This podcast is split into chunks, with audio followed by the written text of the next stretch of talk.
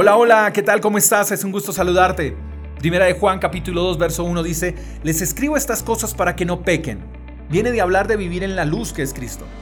Pero si alguno peca, tenemos un abogado que defiende nuestro caso ante el Padre. Es Jesucristo, el que es verdaderamente justo. Todos somos pecadores, sin excepción. El que diga que no peca es un mentiroso. Pero suele pasar que nuestros pecados y desaciertos, en vez de acercarnos a Papá Dios, nos alejan de Él.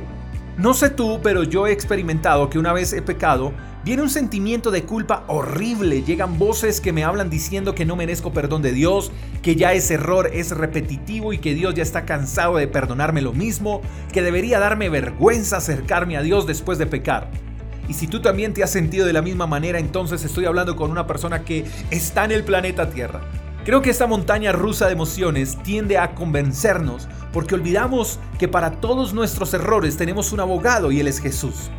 Cada vez que tú y yo pecamos, Jesús se pone frente a nosotros y mirando al Padre dice, yo soy su abogado y su falta ya fue perdonada. Yo pagué por su error y su pecado en la cruz, entonces ya no es culpable, es inocente. Así que Dios ya no ve nuestro pecado, sino que ve a su Hijo Jesús en nosotros, y por eso es que podemos acceder confiadamente ante su presencia y disfrutar de su misericordia y amor.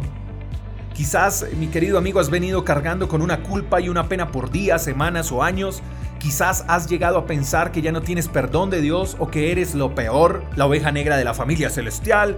Pero hay buenas noticias, ya tienes un abogado que quiere defender tu caso y mientras él esté dispuesto a defender tu caso, es muestra de que no eres un perdedor y que aún no es el final.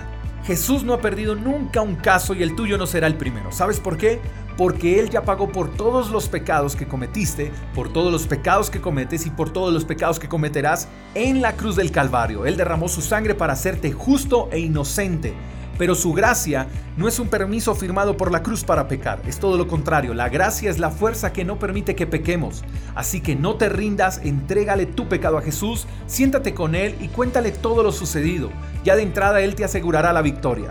Así que comienza de nuevo, vive bajo su gracia y no permitas que nada ni nadie te señale y te juzgue por algo que Él ya perdonó. Eres inocente por el inmenso amor de Jesús. Espero que tengas el mejor de los días. Te mando un fuerte abrazo. Hasta la próxima. Chao, chao. Gracias por escuchar el devocional de Freedom Church con el pastor J. Echeverry. Si quieres saber más acerca de nuestra comunidad, síguenos en Instagram, arroba Freedom Church Call. Hasta la próxima.